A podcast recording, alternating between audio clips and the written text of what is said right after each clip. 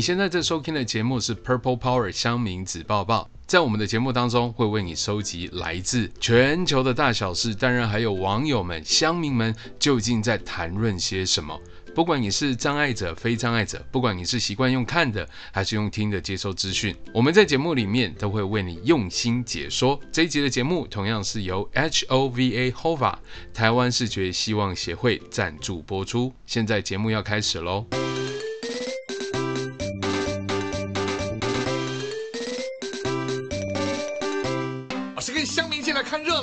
往前站你一点，我退后就是了。loser，神七七，O R Z，三杯啦，衰猫咪，八加九，九四黄，茶水表，这我一定急。八十七分，不能再高了。相信吧，你根本没有妹妹。Oh no。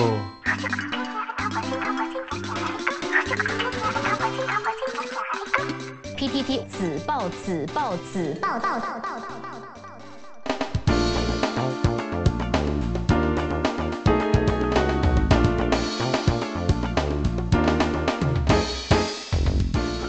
Alright, welcome back to this week's Purple Power 香明子抱抱。我是你的节目主持人 Dr. 莫墨镜哥，我是隔壁小王。听众朋友呢，你现在不仅可以透过电台的节目收听到我们的节目内容呢，你也可以加入所有的 Podcast 平台哦，从这个 Anchor 啦、Spotify 啦、Apple Podcast 或者是 Firstory、KKBox，没错，我们现在也都在上面哦。当然还有像 Google Podcast 等等，反正就是加好加满哦。五星推爆就可以听到我们的节目喽。话说呢，这农历新年在即哦，很多人呢想到农历新年要回家去见这公婆，或者是要去拜访这岳父岳母，可能就一个头两个大。我不知道隔壁小王有没有这样的经验呢？每逢农历新年，就会被不管是单身与否啦，单身的就会被常问到一些问题哦。你会感到困扰吗？不会啊，因为我家是小家庭，过年的时候也不太会回亲戚家，所以比较不会遇到这种很尴尬的问题。嗯，那算是比较幸运的。其实，在很多传统的家庭或大家族的话呢。唉，如果是嫁进去的这个媳妇啊，真的会变成小媳妇哦，因为大的小的全部都要打点好。然后呢，如果你是单身的人，可能也会被所有的亲朋好友啊，大家围攻啊，问你到底有没有女朋友啦。有了女朋友就问你什么时候结婚啦，有了老婆就问你说什么时候生小孩啊。生完了第一个就问你说什么时候生第二个。总之啊，女性的角色呢，似乎在大家族里或者在这传统的制度底下，就显得。备受压力哦，你别以为只有在台湾哦，或者是在中国文化底下才是这样。基本上有华人的地方，甚至是在亚洲的国家哦，也都有这样的状况发生哦。先前呢，乡民还有我们的网友就在激烈的讨论这样的一则新闻事件，也来自我们认知当中好像很先进的国家，那就是 South Korea 南韩。先前有一部很红的电影叫做《八二年生的金智英》。不知道墨镜哥有没有看过呢？有，当然要看过了。我们在做节目的时候，很多时候都会 cover 到不同的面向。八二年生的金智英这部电影呢，我想听众朋友应该也蛮熟悉的吧，因为有上我们台湾的院线呢、啊。这部南韩的电影呢，对于女权的主义反弹，还有社会意识，都受到观众的热烈讨论。而近期最令人惊讶的是，在首尔市政府发布的一个孕期指南当中，要怀孕周期二十八周到四十周的孕妇。准备好足够的衣服跟小菜，还有很多条让人看了很傻眼的指南条例。而这样的发文呢，就引发了国会议员还有一般的韩国民众不满。听众朋友是不是觉得蛮有趣的呢？韩国，特别是南韩，我们以为挺先进的嘛，其实真的没有。韩国压根就是超级无敌的传统哦，而且他们这种男尊女卑啦，处处可见哦，不是只有在家庭里面哦，而是在社会，甚至到企业，甚至到国家，整个氛围都是如此。不要想说曾经有过女总统啦，或者有一些女性的官员，甚至是企业家，你就觉得这个国家好棒棒，其实并不是这样的。他们压根里面哦，在体制内呢，游戏规则就是男尊女卑，而且女生真的是卑到不可思议哦。即便有很多女权主义呢，在畅谈的就是要回归女性，尊重女性哦，还有了解女性她们所处的这种社经地位的弱势。但是呢，在南韩这么民族性强的国家，又是以这个男性父权主义的国家为主哦。这沙文猪的意味呢，还颇是浓厚哦。而刚才我们提到了八二年生的金智英这部电影哦，虽然票房不错，而且大家看了也是津津有味哦，拍案叫绝。因为呢，让这些企业中的弱势女性哦，以小虾米之姿对抗大鲸鱼。可是，在电影以外的人生却其实不尽如此哦，也没有想象中的那么美好。而这部电影在台湾也有上映，可能台湾的听众朋友欣赏完了电影之后，觉得就是一部娱乐片嘛，但殊不知。之后，他点出韩国社会在很多面向哦，长期对于女性的不尊重跟打压，再加上这一次首尔，也就是韩国首尔，他们公布的这个孕期指南，真的是让韩国，特别是南韩的民众点燃了心中那一把熊熊的怒火。想必当中有很多的女性，不过究竟它的细节是什么？我们带你来了解一下。首尔市怀孕生产资讯中心的网站中，在生命成长之怀孕里面。把怀孕的资讯细分为怀孕初期，也就是一周到十二周，还有怀孕中期十三周到二十七周，以及怀孕后期二十八周到四十周。而怀孕后期的指南当中，第一大项一定要知道的概要部分里面，就写到说，住院待产前要替家人着想等等，列出了六大项指南。怀孕的周期分作前、中、后，OK，这大致上可以理解嘛？因为毕竟呢，会随着这个怀孕的孕期越来越长哦。我们都知道怀胎十月嘛，所以差不多是三十六周左右。所以呢，随着 baby 越长越大呢，孕妇的肚子也会越来越大，在行动啦，还有各方面啊，处理家务或者工作，当然也会越来越不方便哦。而很多人可能在怀孕的初期呢，比较不稳定哦，也需要比较长的一段时间安胎。但是南韩首尔所公布的这个孕期指南呢，还蛮有趣的。它在后期的部分呢，特别摘出了六大指南，要求。南韩的孕妇同胞们最好比照这样去做。我们接下来就为你一一揭晓这六大指南到底是哪六大。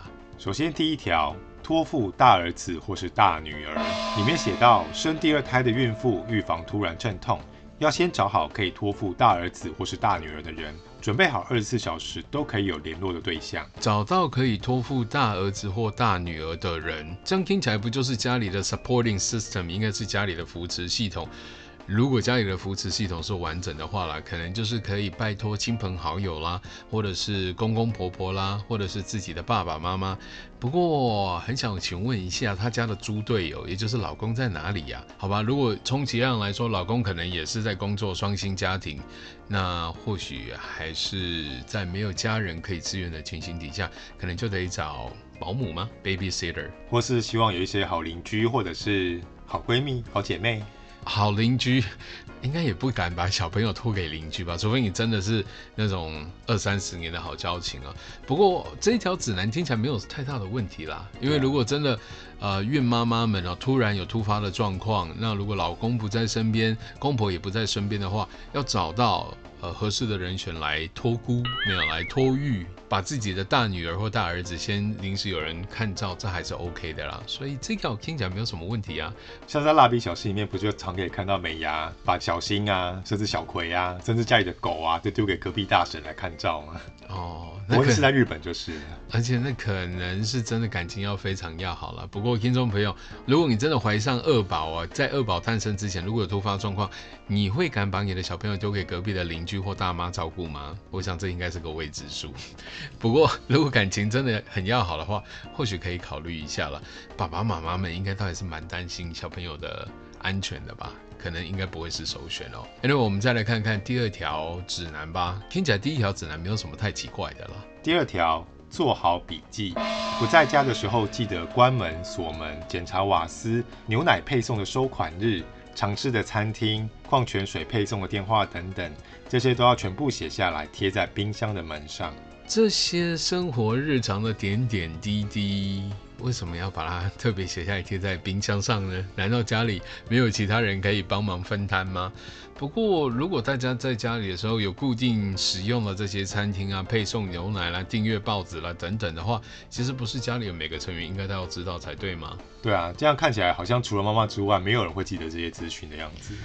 嗯，其实我觉得有很多的家庭主妇哦，或者是孕妈妈们哦，都不太可能就只顾自己的身体或者自己的胎儿啊，好像还是要兼顾家务啦，照料第一个孩子啦，照顾全家大小的食衣住行啊，等等等啊，听起来真的是蛮辛苦的。不过如果家人可以协助孕妈咪们分担一下这些家务，或者是这些要交代或交办的事项，这样不是更好吗？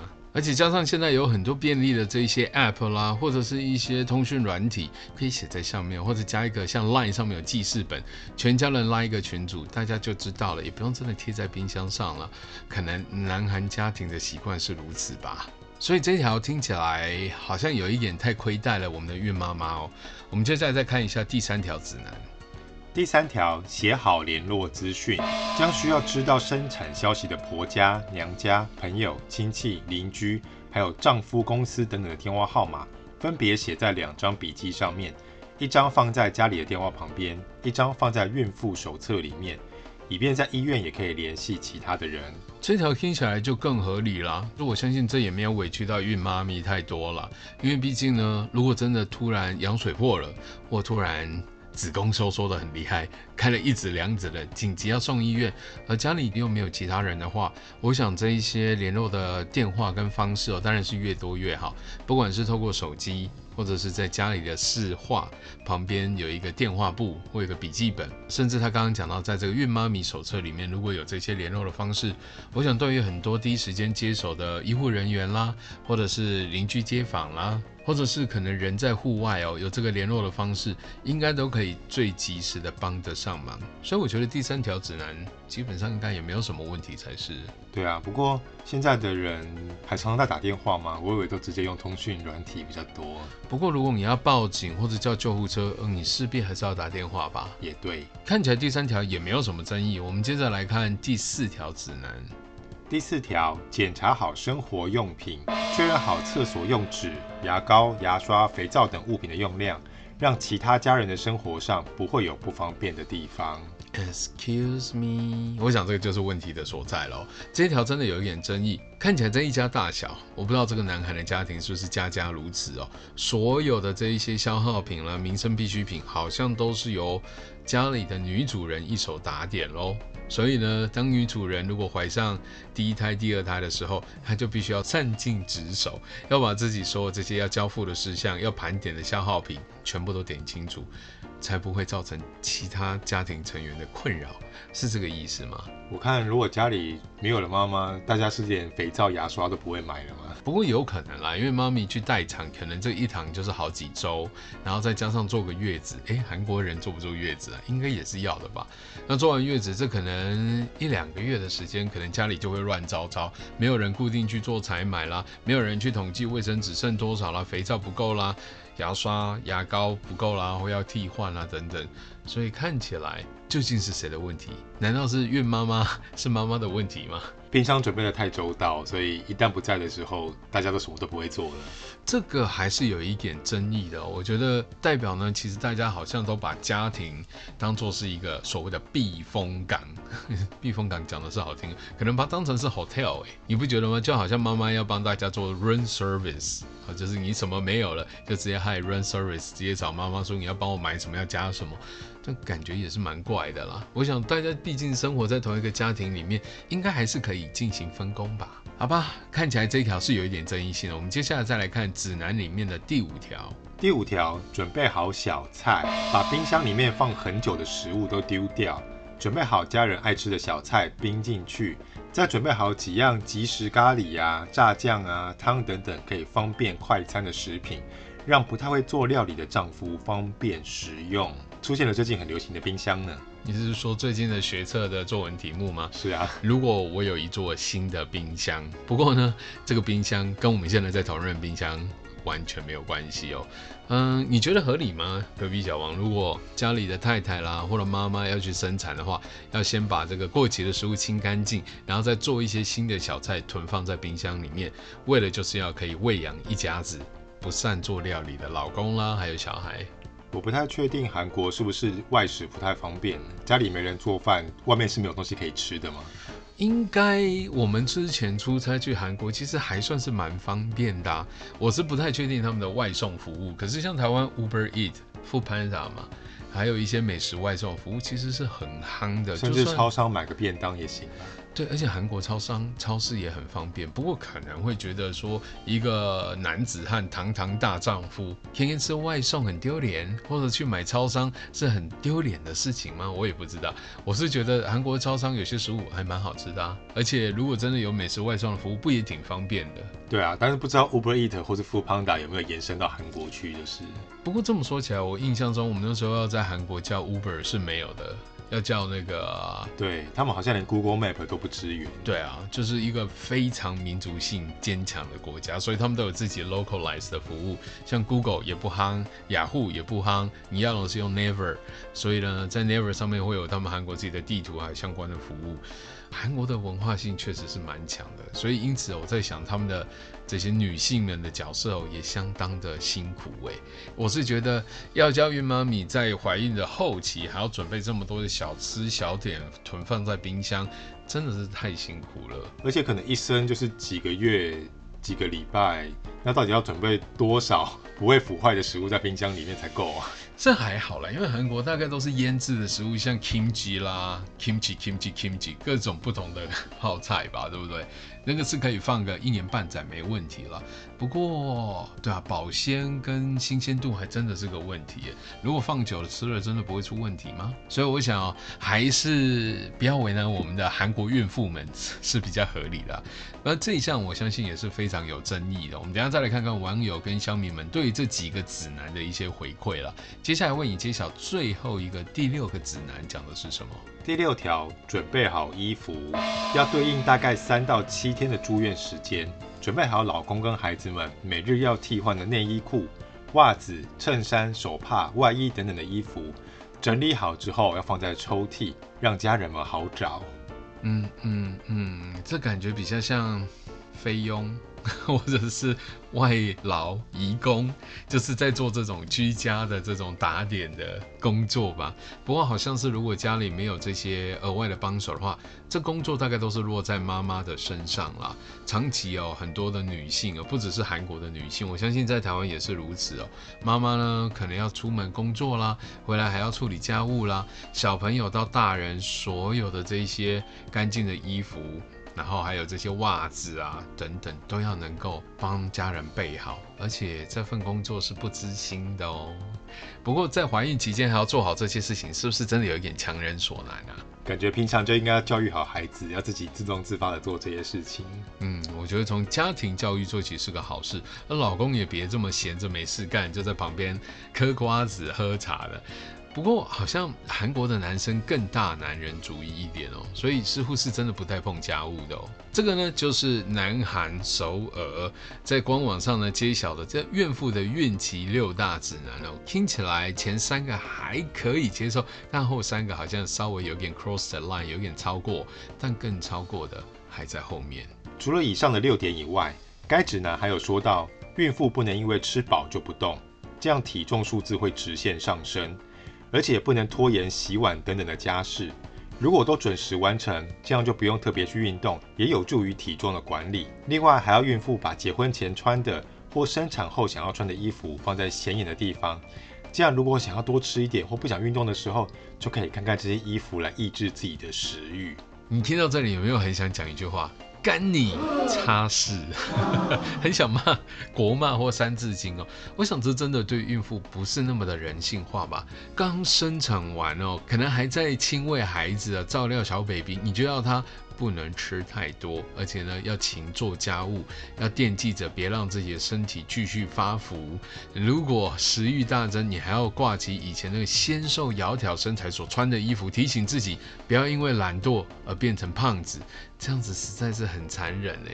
而且刚生产完，很多的孕妇身材可能都还没有在第一时间就恢复，这样会不会太强人所难啦？对啊，他其实另外还有在提到说，孕妇生产完之后要多用发带啊，把头发绑起来，不要蓬头垢面的，以免让老公看了不开心，或觉得让老公没有兴趣等等的一些荒谬的指南。真的是一个很荒谬的指南，而且真的很难想象是从南韩首尔的官方所公布的指南，好老口的感觉哦。在台湾，我们传统生完小朋友坐月子的时候是根本不能洗头的啊。然后也不能用吹风机，好像有蛮多禁忌的，不是吗？为什么感觉在南韩的女性就是什么都得独挑大梁的感觉？真的还蛮辛苦的。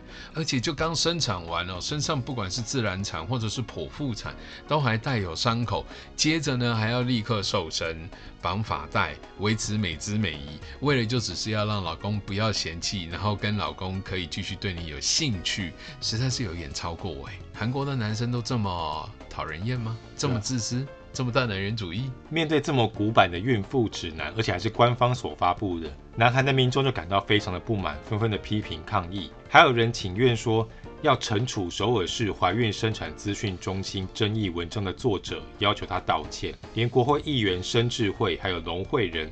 都跳出来批评这项指南确实不妥，何止是不妥，真的是超级无敌不 OK 的一个孕期指南哦，超级过时哦，而且不合时宜，而且呢也相当不尊重女性哦，根本扯不上什么女性主义，这根本是连人道主义都没有了。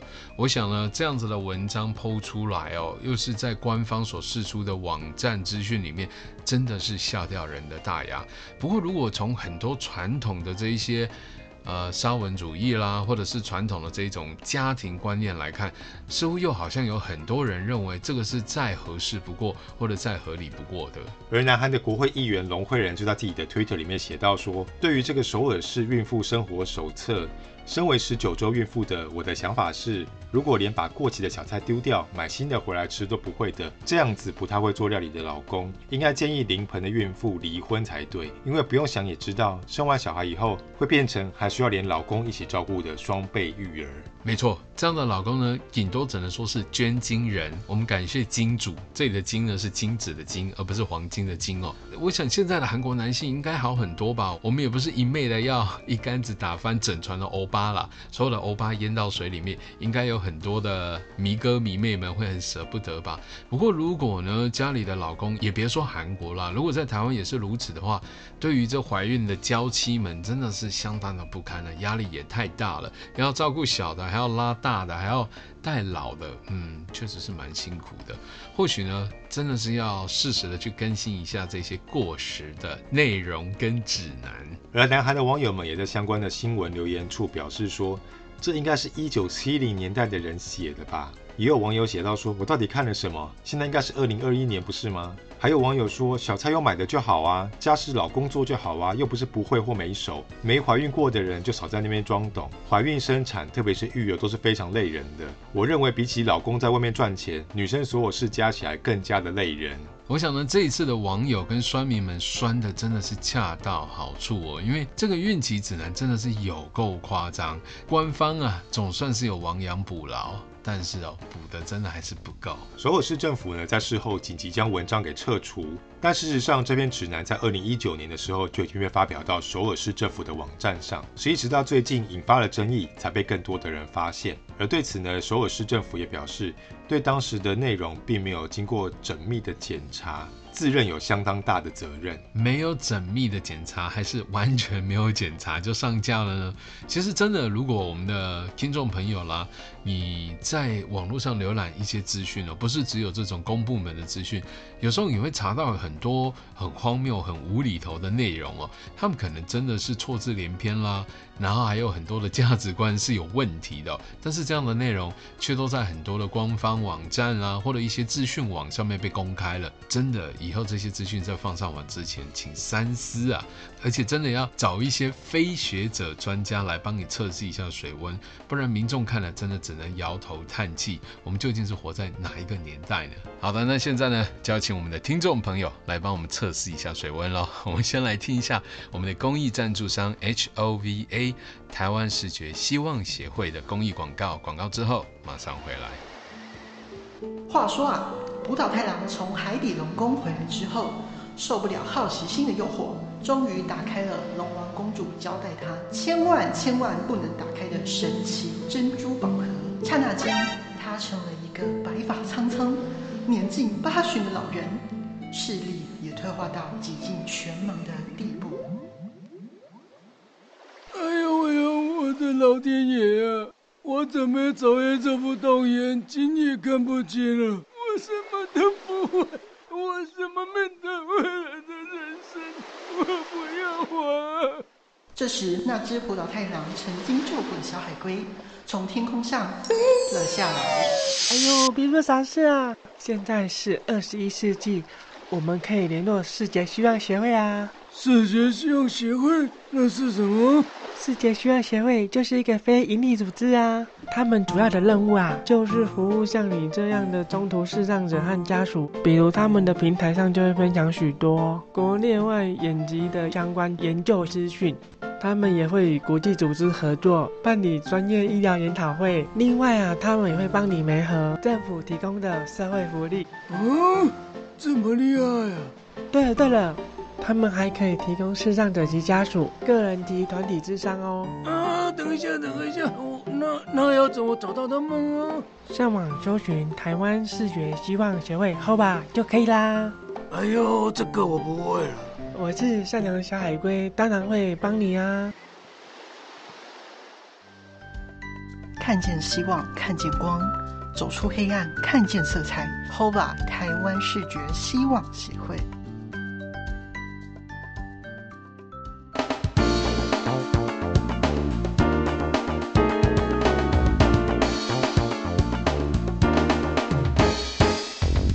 All right, welcome back to Purple Power 乡民纸报报。我是节目主持人 Dr. 莫墨镜哥，我是隔壁小王。我们刚才有其实在谈到是这个南韩的政府哦，做了非常错误的性别平等，应该是性别不平等的示范哦。但你知道吗？夸张的事情还不止这一件。这已经不是南韩官方第一次发布夹带性别歧视的指南了。先前呢，在二零一八年，南韩政府也曾经发表了一篇给高中生的性教育指南。OK，给高中生的性教育指南，刚才是给这个孕妈妈们的孕期指南。我们接下来看看这个给高中生的性教育指南有没有更夸张？这篇指南里面强调说，女生必须要从现在开始维持漂亮的外表，嗯，而男生呢，则必须成为未来家庭中的经济栋梁，啊哈，彼此呢才有办法找到完美的人生伴侣。呸呸，OK，是这样子啦，乍听起来好像没有错，可是为什么女高中生一定要维持漂亮的外表呢？男高中生要成为顶天立地的男子，赚钱养家，这个好像还 OK 啦。但是如果女的美，男的有钱，就真的能够组织幸福完美的家庭吗？而这份指南呢，甚至警告女高中生，在约会的时候，如果男方花了很多钱，但女方却没有如对方期待的发生性关系，就很有可能会发生约会强暴。这句话让我整个乌鸦飞过，静默了两秒。等下，他的意思是说，如果男高中生在你身上砸了很多钱，你不跟他嘿咻，那你就等着被他硬嘿咻。意思是这样吗？对，就是不管你吃软的还是吃硬的，最后都一定要嘿咻。原来不是只有韩国的孕妈妈很辛苦，原来韩国的女高中生就已经如此的辛苦了。你要人家约会还要防狼，你不遵照狼的意思做，你还可能被性侵，这到底是怎么样的一个指南呢、啊？而该指南也强调说，女性只能跟特定一名男性发生性关系，而男性可以跟多位具性吸引力的女性上床。等一下，他的指南真的这样写吗？太夸张了吧！没错，而且这真的是从南韩的官方指南发布出来的。但是这个官方指南真的充满了矛盾哦，跟很多的惊叹号加问号。他刚才说男高中生可以跟很多位有性吸引力的女性。发生关系，他用上床，哎，他好直接哦。但是呢，他前面有要求说，这些女高中生们只能跟特定一名的男性发生性关系。OK，这完全不合理。男高中生可以跟很多位漂亮的女高中生上床，但是女高中生只能跟一位高中男生上床。这请问这到底是哪一个数学逻辑？对啊，所以数量上就配不起来。OK，但的除此之外，不管谁跟谁上床都好，重点是怎么会这样子告诉这些未成年的男生跟女生？说你要怎么上床，跟几个人上床？哎，我真的觉得有一点夸张。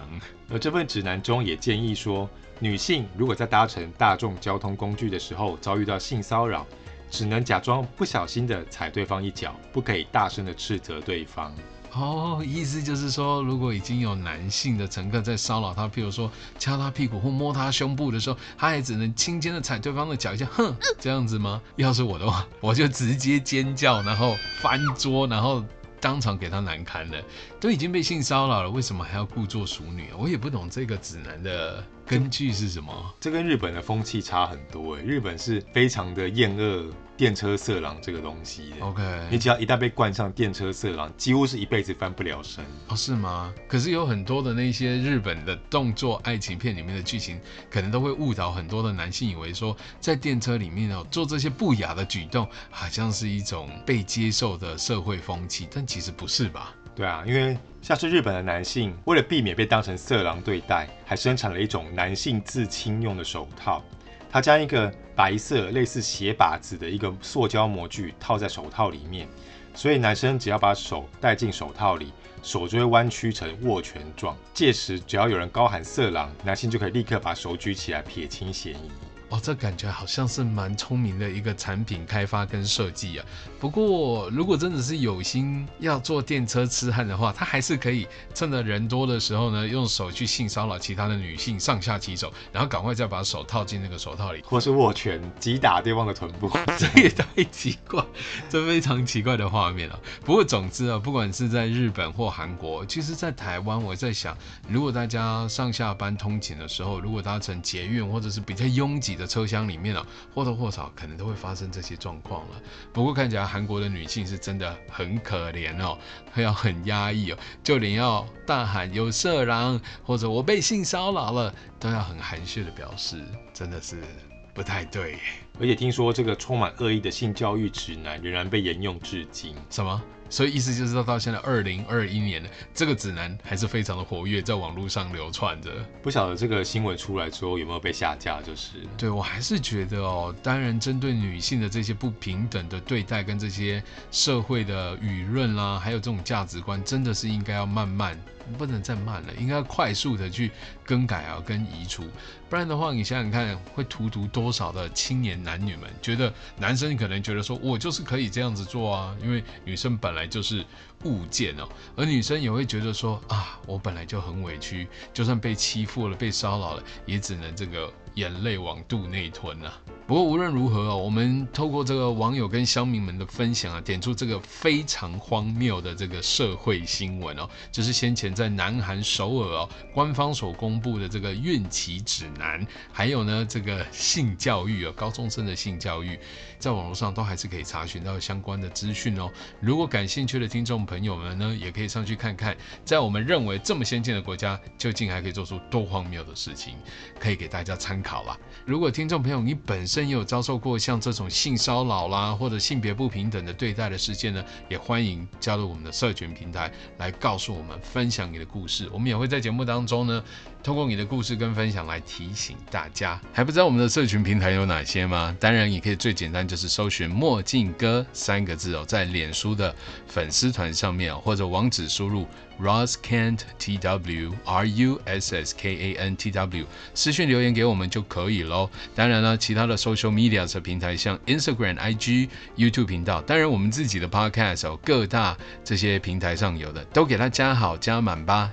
That's it for today. I hope you guys enjoy our show. 我是节目主持人 Dr. 默墨镜哥，我是隔壁小王。Same time next week. Bye. PTT 子报子报子报道道道。